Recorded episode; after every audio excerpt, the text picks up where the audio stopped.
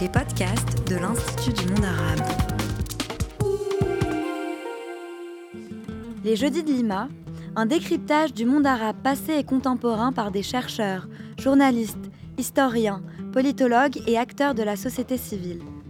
Dans le cadre de la programmation Ce que la Palestine apporte au monde, l'Institut du monde arabe a organisé 16 tables rondes afin de mieux connaître et comprendre la Palestine, en associant des chercheurs, des journalistes, des membres de la société civile et en portant des voix palestiniennes.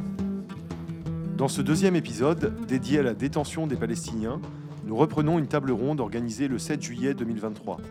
Je laisse la parole à Stéphanie Lat Abdallah, historienne et anthropologue du politique, chercheur au CNRS, spécialiste des frontières, de la carcéralité et de la prison en Palestine et Israël. Donc on va ouvrir cette session donc, sur la question de, l'enfermement euh, carcéral en Palestine. Donc je vais commencer par euh, présenter Asia Zeino, qui est doctorante en histoire et en anthropologie à l'INALCO, qui est associée à l'Institut français du Proche-Orient. Elle a commencé à travailler depuis 2012 euh, sur euh, l'empreinte du système carcéral israélien dans la société palestinienne pour son mémoire de master, notamment dans le village de Nabi Saleh. Et donc elle a publié ce mémoire qui s'intitule Des hommes entre les murs, comment la prison façonne la vie des Palestiniens chez Agon en 2016. Et euh, aujourd'hui, donc, elle est en thèse et elle travaille sur euh, les différentes formes de résistance des prisonnières politiques palestiniennes au sein des prisons. Donc euh, voilà, je vais présenter brièvement cette question carcérale en, en Palestine. bon, déjà pour poser un contexte, donc on parle essentiellement de l'incarcération de type politique, donc des détenus qui sont nommés dans la société palestinienne des prisonniers de guerre ou des prisonniers politiques, le mot étant euh, un peu euh, équivalent euh, en arabe, et qui sont nommés par les autorités israéliennes des détenus de sécurité. Donc c'est une, incarcération qu'on peut qualifier vraiment de, massive, c'est-à-dire qu'on compte depuis 67 en cumulatif que 40% des hommes sont passés par les prisons israéliennes et donc, euh, c'est quelque chose qui marque profondément euh, les vécus euh, dans le contexte palestinien. Chacun, chaque famille a eu ou a un détenu en Israël. En tout cas, un détenu homme. Les femmes, et on en parlera, ont été beaucoup moins emprisonnées que les hommes. elles n'ont jamais été plus d'une centaine dans les prisons en même temps. En général, en ce moment, elles sont 31 en détention. Elles représentent entre 1 à 2% des détenus ce qui aussi correspond en général au fait, parce que les femmes sont toujours, quels que soient les contextes, beaucoup plus faiblement incarcérées que les hommes. Donc je disais par ailleurs un contexte de détention qu'on peut qualifier de massif. Donc aujourd'hui, en tout cas début juin, on avait 5000 prisonniers politiques, ce qui est un chiffre pas particulièrement haut pour la Palestine. On a eu des, chiffres beaucoup plus élevés au moment de la première et de la seconde intifada notamment. Par contre, on a 1083 détenus administratifs, et ça, ça signale vraiment un état de conflictualité extrêmement fort aujourd'hui, euh, puisque les détenus euh, administratifs euh, sont des personnes qui sont donc incarcérées sans qu'aucun jugement n'ait été, fait, à partir en gros de ce que les services de renseignement pensent de la dangerosité potentielle de la personne. Donc c'est des détentions qui peuvent durer de 6 mois à 2 ans, 3 ans. Aujourd'hui, en général, elles n'excèdent pas ce temps-là. Euh, mais euh, au début de l'occupation, en 67, euh, on avait par contre des, détentions administratives qui pourraient durer 20 ou 25 ans.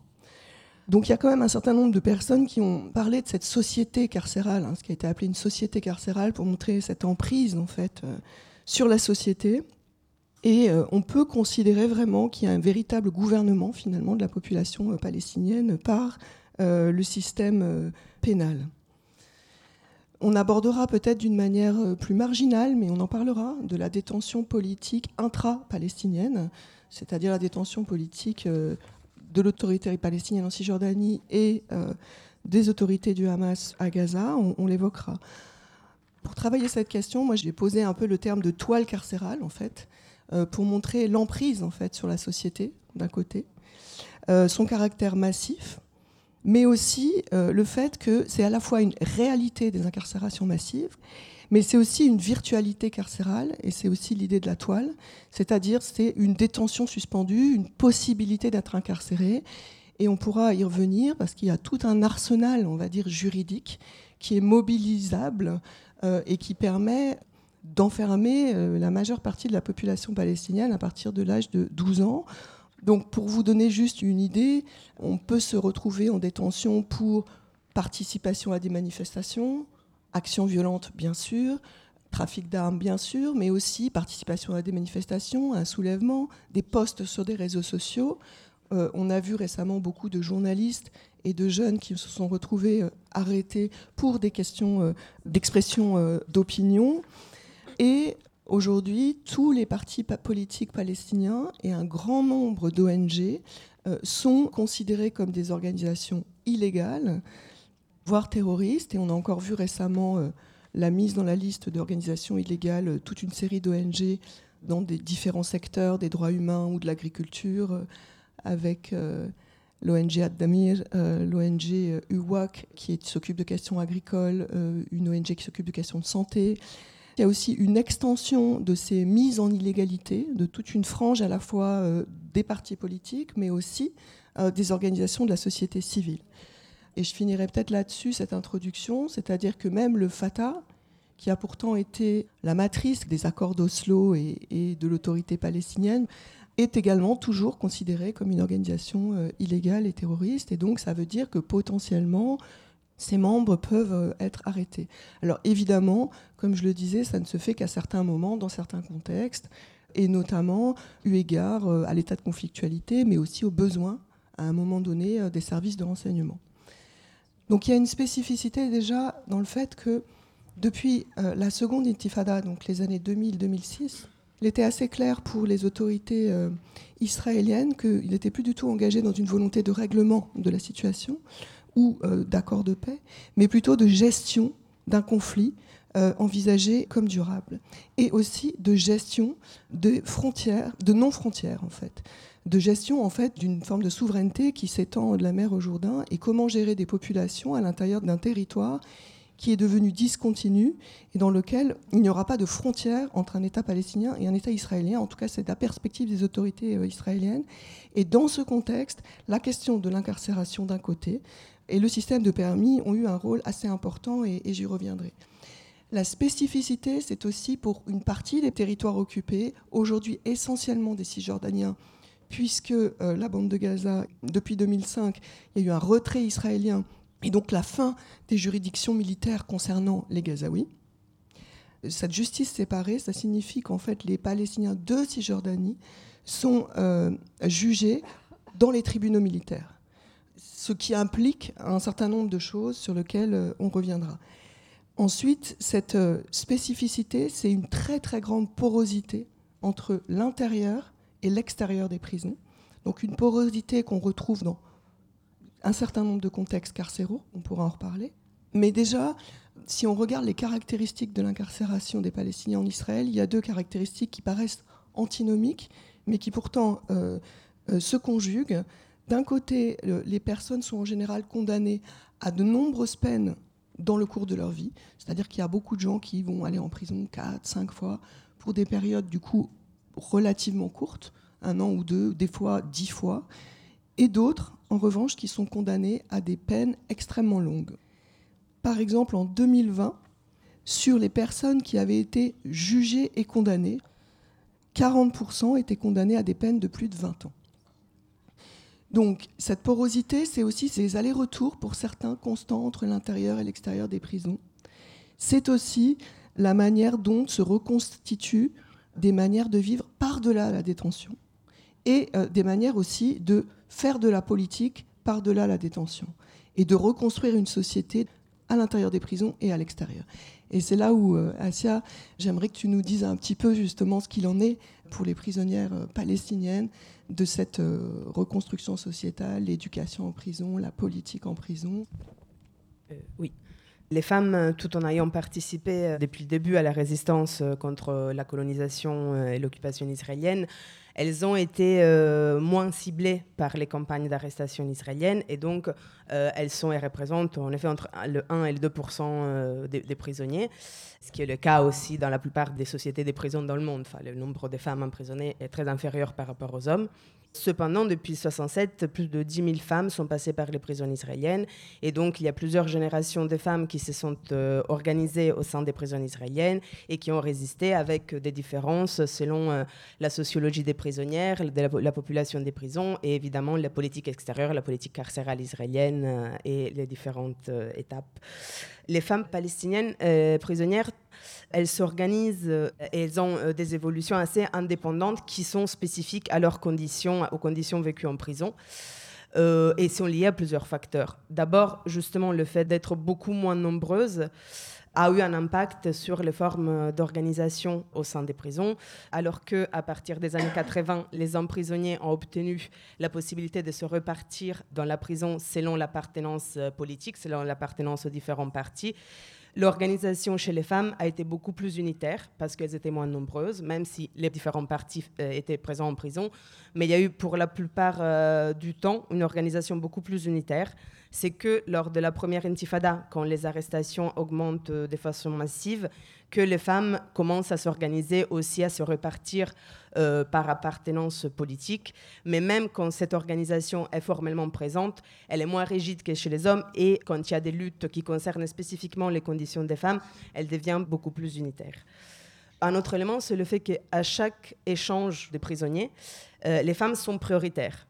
Et donc, la plupart et notamment celles qui sont euh, euh, en prison depuis plus longtemps, qui sont souvent euh, les représentantes du mouvement des prisonnières. Elles sortent. Et donc, les femmes qui restent doivent reconstituer et restructurer les mouvements. Donc, après chaque échange, plus ou moins, il faut refonder le mouvement des femmes prisonnières, ce qui n'est pas le cas chez les hommes où la question de la transmission d'expérience euh, et de la transmission aussi d'une histoire euh, des luttes en prison est assurée justement parce qu'il y a beaucoup de prisonniers qui sont en prison depuis plus de 20 ans, voire certains depuis 40 ans. Et ça, ça a un impact évidemment sur les formes d'organisation. Alors, je pourrais revenir euh, de façon plus précise sur les différentes euh, générations euh, des prisonnières et sur les évolutions. là, pour en dire mots, donc l'expérience des femmes avec la prison, en tout cas en Israël, commence en 67, parce qu'avant 67, quand la Cisjordanie était administrée par la Jordanie, les femmes n'étaient pas mises en prison à partir de 67, avec l'occupation israélienne de la Cisjordanie, euh, de la bande de Gaza, de Jérusalem et du Golan, les arrestations commencent, même si les femmes sont beaucoup moins nombreuses, comme on l'a dit, euh, que les hommes. Et donc, les premières femmes qui rentrent en prison sont pour la plupart des militantes politiques qui ont une conscience politique euh, très forte, qui ont un engagement qui précède la prison et qui se renforcent après en prison au contact avec les autres prisonnières à travers ce système pédagogique clandestin qui se forme euh, en prison chez les femmes et chez les hommes, hum, pareil, avec des spécificités le système pédagogique euh, créé par les hommes euh, prisonniers en particulier entre les années 80 et les accords d'Oslo. Cette phrase qu'on entend beaucoup en Palestine, on a transformé la prison en université. La prison a vraiment été transformée en université dans les prisons des hommes, euh, dans les prisons des femmes. le système pédagogique a pris des formes différentes liées aux conditions spécifiques.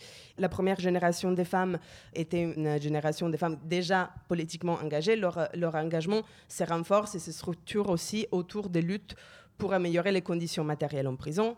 Les femmes prisonnières se joignent donc aux grèves lancées par les mouvements euh, plus larges des prisonniers, mais elles organisent aussi euh, des grèves qui concernent leur propre euh, situation spécifique. Et donc, bah, entre la première et la deuxième génération des prisonnières, donc dans les années fin 60 et dans les années 70, début 80, les femmes, à travers des grèves et des luttes, obtiennent de ne pas euh, travailler à profit de l'occupation. Donc, elles refusent de faire des uniformes pour les soldats et elles revendiquent justement leur statut de prisonnière politique, qui est un statut qu'ils ne l'auraient pas reconnu. Elles sont considérées comme les hommes détenus de sécurité.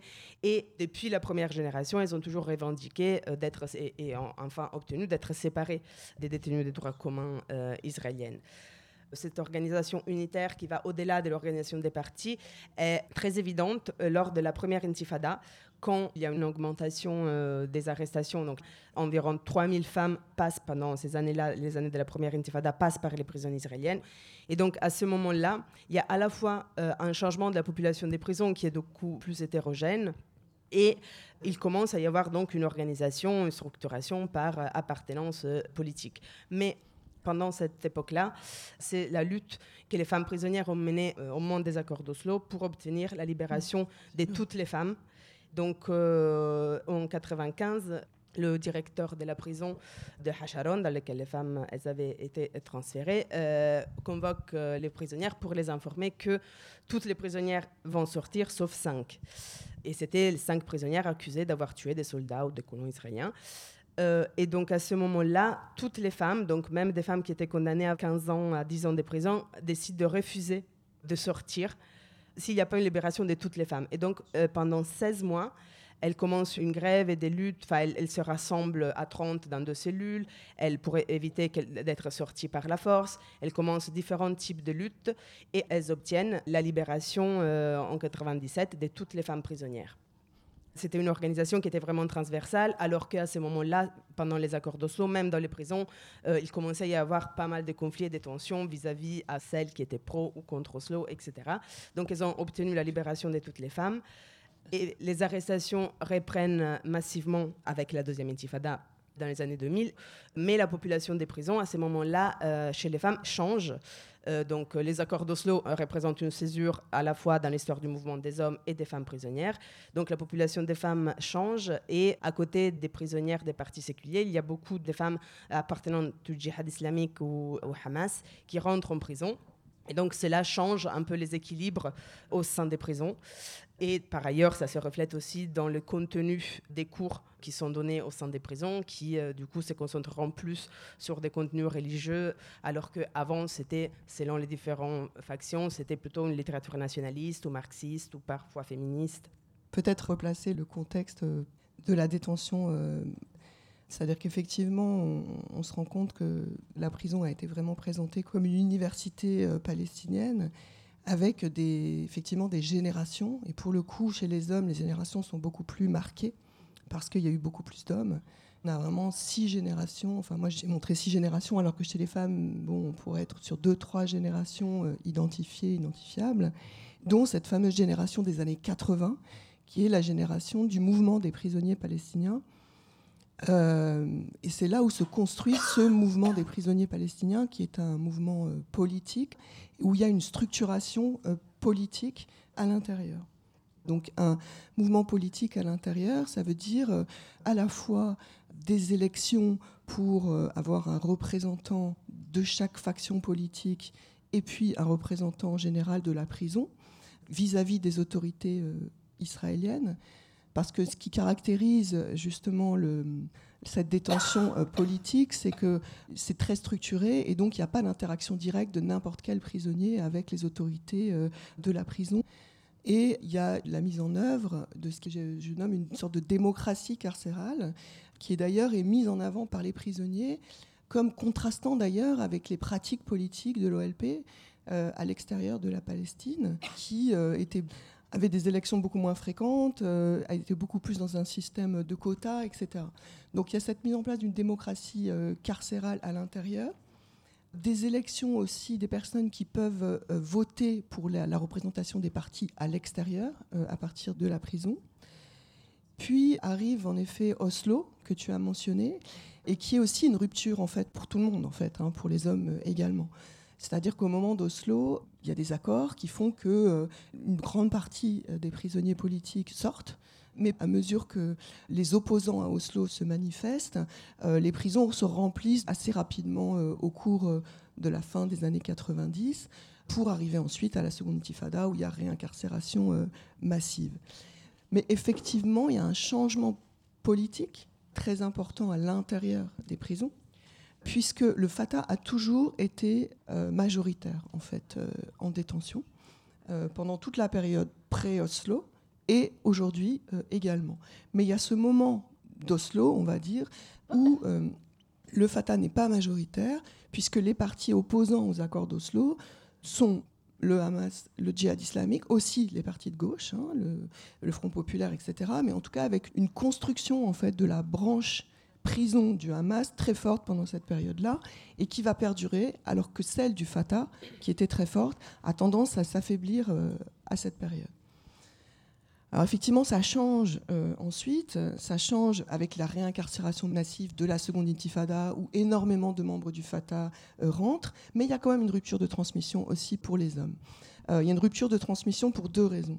Parce que effectivement, il y a toute une jeunesse qui rentre en détention pendant les années 2000-2006, mais il y a peu de leaders en fait à l'intérieur, de cadres un peu plus âgés, pour les former en fait à, politiquement, enfin tel que ça se faisait euh, précédemment, d'un côté, puisque beaucoup sont dehors, ce ne sont pas les mêmes, etc. Il y a une rupture générationnelle beaucoup plus forte au Fatah, par exemple.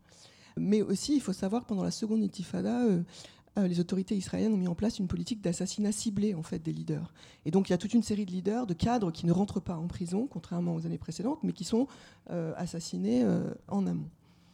Donc la génération, on va dire, de la seconde intifada va être une génération euh, différente. Donc les premières générations vraiment se sont construites sur euh, le monde de l'écrit, la culture, euh, la formation politique, les lectures, donc pour les femmes avec des différences, parce qu'il y a toute la question féministe, etc. Et dans les périodes suivantes, le mouvement des prisonniers se retrouve moins fort, il y a un affaiblissement en fait, et la formation s'en ressent aussi. Donc un des gros impacts, c'est évidemment la scission qui a lieu entre une autorité du Hamas à Gaza et l'autorité palestinienne suite euh, aux élections euh, législatives euh, de 2006. Et donc là, cette fracture, qui est très forte dehors, a des répercussions dedans extrêmement fortes, même si les prisonniers, les leaders en fait des différents partis qui étaient réunis dans une, cellule de la prison d'Addarim se sont réunis à cette époque pour discuter et pour éviter la fragmentation. Et ils ont écrit ce qu'on appelle le document des prisonniers, qui est un document qui appelle à l'unité, à éviter la fragmentation, et qui est aussi le premier document dans lequel à la fois le Hamas et le djihad islamique reconnaissent les frontières euh, de 67 comme possibles frontières pour un État palestinien. Donc c'est un document qui est très important, mais qui n'empêchera pas, quelque part, la fragmentation euh, à l'œuvre. En tout cas, ce document a été à la base des négociations qui ont permis, en 2021, le début de la tenue d'élections législatives en mai 2021, puis des élections présidentielles, puis des élections à l'OLP. Et donc c'est ce document qui a été la base en fait d'une sorte de conciliation possible entre ces deux autorités pour tenir ces élections, qui, comme vous le savez, euh, seront euh, annulées. alors peut-être qu'on peut essayer de, à la fois de revenir sur cette situation euh, post-seconde intifada, donc cette évolution carcérale actuelle concernant les femmes, dans un premier temps, et puis j'en dirai quelques mots aussi sur l'incarcération intra-palestinienne, etc. À partir de la deuxième intifada, la population carcérale change. Il y a aussi, et de plus en plus dans les dix dernières années, il y a aussi beaucoup de femmes qui se retrouvent en prison suite à des actes isolés.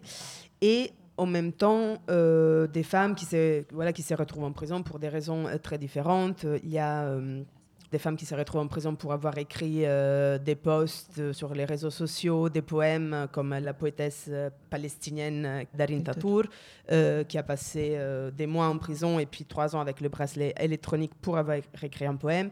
Il y a pas mal de femmes à partir de 2010, on va dire, qui sont arrêtées dans le cadre des, des, formes de résistance populaire, donc des manifestations qui, qui se passent dans différents villages contre le mur, soit contre la confiscation des terres. Euh, récemment, des beaucoup d'étudiantes de Birzeit ont été cibles des campagnes d'arrestation massive israéliennes. Et donc, dans les dix dernières années, euh, il y a une population carcérale euh, beaucoup moins politisée, beaucoup moins organisée. Il y a cet élément qui n'était pas dit de façon si directe et si évidente quand j'avais commencé mes recherches, mais que là, en tout cas concernant les femmes, j'ai retrouvé beaucoup. Donc cette question de halat les femmes qui se retrouvent en prison pour des raisons sociales, pour fuir euh, des violences, euh, des violences euh, au sein de la famille, bah, vont à un checkpoint avec un couteau et sont incarcérées.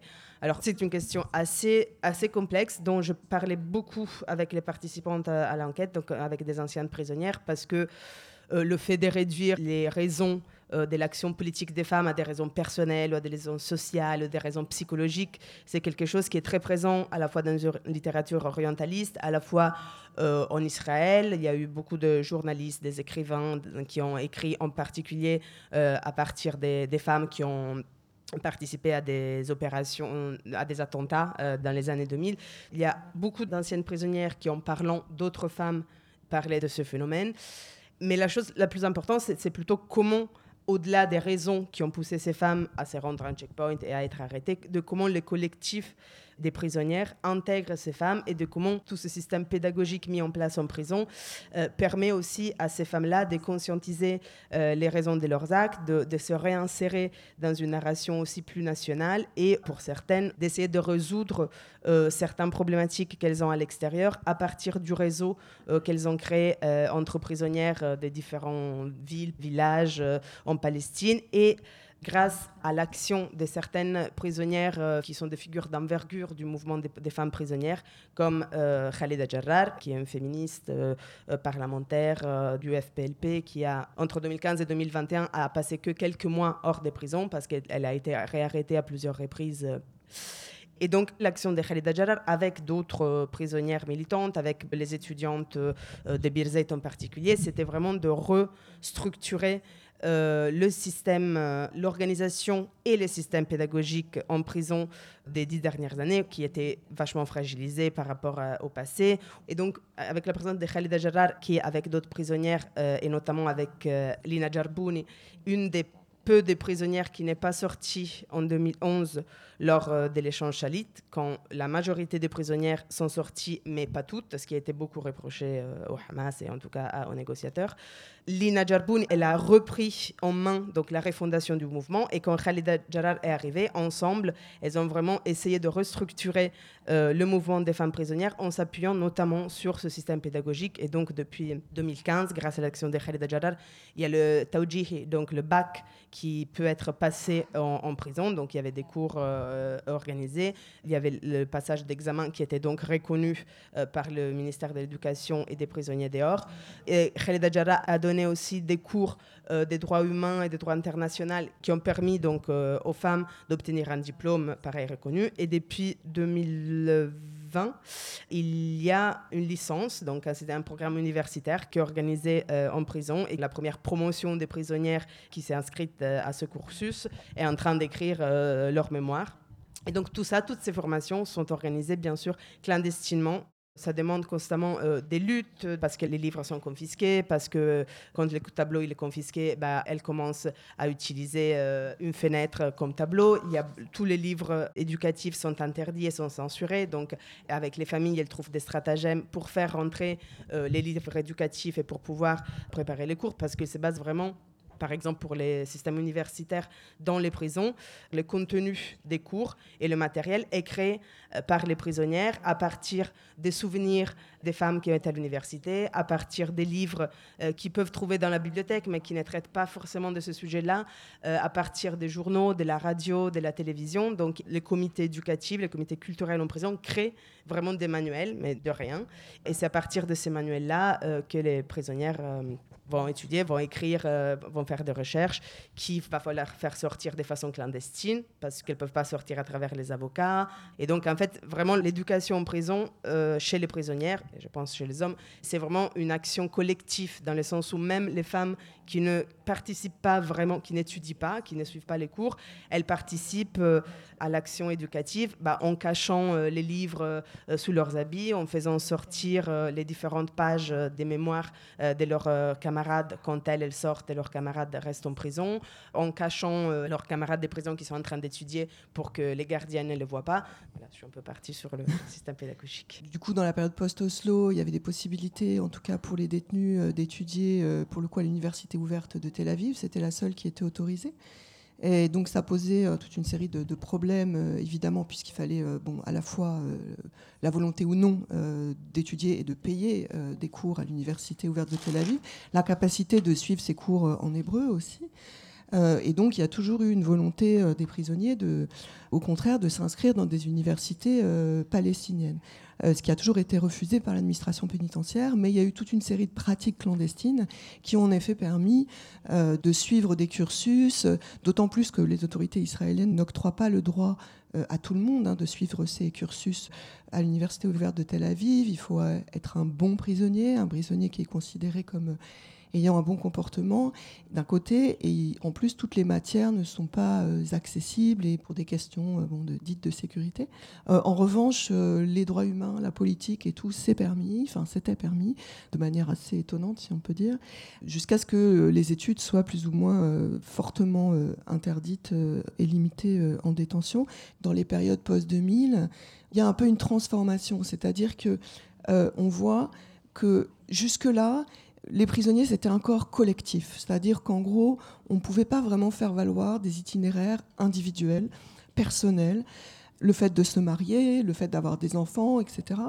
Et on voit euh, dans les périodes plus récentes une transformation dont la question du collectif est posée.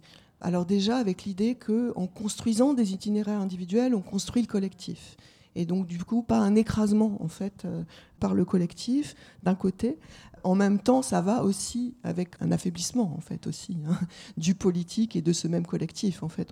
Il y a aussi toute une série de fragmentations internes.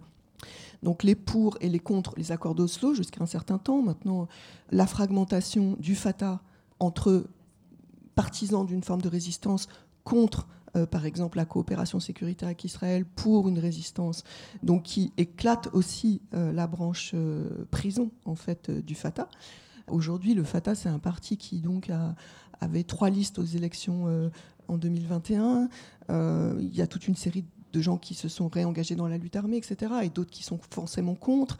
Et un des prisonniers emblématiques, en fait, euh, de la détention aujourd'hui, Marwan Bagouti, qui est un membre du Fatah depuis toujours, est aujourd'hui ouvertement dans une opposition à la ligne prônée par Mahmoud Abbas et donc, euh, ça participe aussi euh, d'une forme de difficulté aussi à fédérer, à construire cette expérience à la fois carcérale et le politique euh, dehors.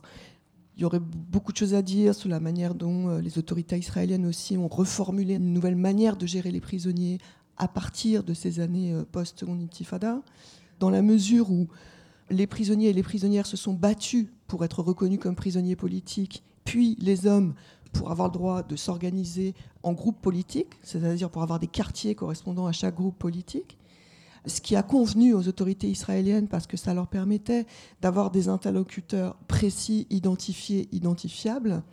Et d'ailleurs, euh, quand on a vu rentrer dans les périodes plus récentes toute une série de jeunes qui n'étaient pas affiliés à aucun parti, euh, les autorités israéliennes leur demandaient de s'affilier quelque part, enfin d'aller dans le quartier de tel ou tel. Alors en général, quand on ne savait pas, ils allaient chez le Fatah, parce que comme disaient les gens, le Fatah, c'est la mère de tous les partis politiques.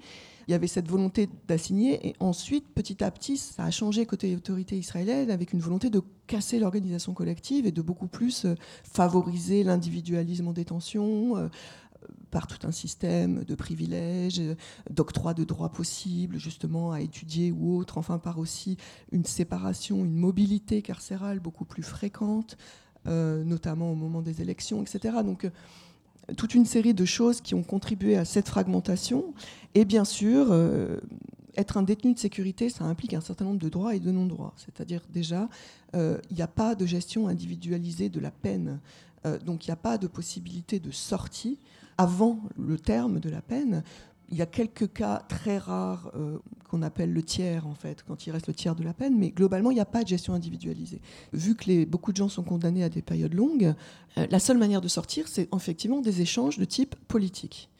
Donc, ce qui aussi euh, explique ces tractations avec parfois enlèvement ou détention de corps ou de soldats pour échanger des prisonniers. Et le dernier échange, c'était celui qui a réalisé le Hamas quand il détenait le soldat Gilad Shalit et qu'il a échangé contre 1027 prisonniers, dont 27 femmes. Donc là, il a fait sortir à ce moment-là quasiment toutes les femmes, pas toutes les femmes, ce qui lui a été reproché. En effet. Euh, donc cette seule possibilité de sortir par échange joue énormément. Donc aujourd'hui, sur qui représente les prisonniers Qu'est-ce qu'a fait l'autorité palestinienne? Elle a transformé son département qui gérait les prisonniers en ministère des prisonniers et des ex-détenus qui n'est plus un ministère mais une, une haute autorité pour les prisonniers, pour maximiser les aides aux détenus, pour éviter la mort, la mort sociale, etc. C'est-à-dire alors à la fois une aide financière en détention, une aide aux enfants, à la famille, une aide post-détention, euh, des études qui sont moins chères dans les universités palestiniennes, etc. Donc elle a fait tout un système social finalement d'aide aux détenus ce qui lui a permis de continuer à représenter cette cause des prisonniers. Euh, vous imaginez bien qu'avec chaque famille qui a un prisonnier, au moins un prisonnier, représenter la cause des détenus, c'est vraiment un enjeu euh, important en fait, euh, puisque ça touche tout le monde. Ça lui a permis donc de continuer à les représenter d'une certaine manière, mais ça lui a aussi été reproché comme une forme parfois de dépolitisation de la question. Et surtout son incapacité à négocier avec les autorités israéliennes pour les libérations, ce qui avait été permis au moment d'Oslo, mais depuis l'incapacité quasi totale à faire sortir quiconque de détention en termes de négociation politique, fait que c'est le Hamas qui se retrouve euh, en position de représenter les prisonniers dans la mesure de représenter leur capacité à sortir. Euh, et aujourd'hui, euh, il détient deux Israéliens vivants qui se sont eux-mêmes infiltrés dans la bande de Gaza et deux soldats qui sont morts pendant la guerre euh, de 2014 de Gaza, dont les corps ont été gardés. Et donc en fait, il y a des tractations extrêmement euh, fortes euh, qui ont lieu depuis plusieurs années avec le Hamas et qui impliquent un peu la bande de Gaza dans son ensemble sur un échange de prisonniers à venir. Enfin voilà, finalement, avec qui discutent aujourd'hui les autorités israéliennes Avec le Hamas, en détention avec les leaders en détention et à l'extérieur pour faire sortir. Il y a plus de négociations possibles avec le Hamas qu'avec l'autorité palestinienne relativement à cette question euh, des prisonniers.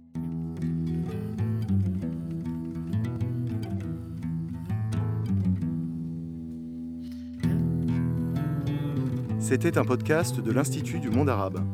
Réalisation Making Waves. Retrouvez les podcasts de l'Institut du monde arabe sur toutes les plateformes.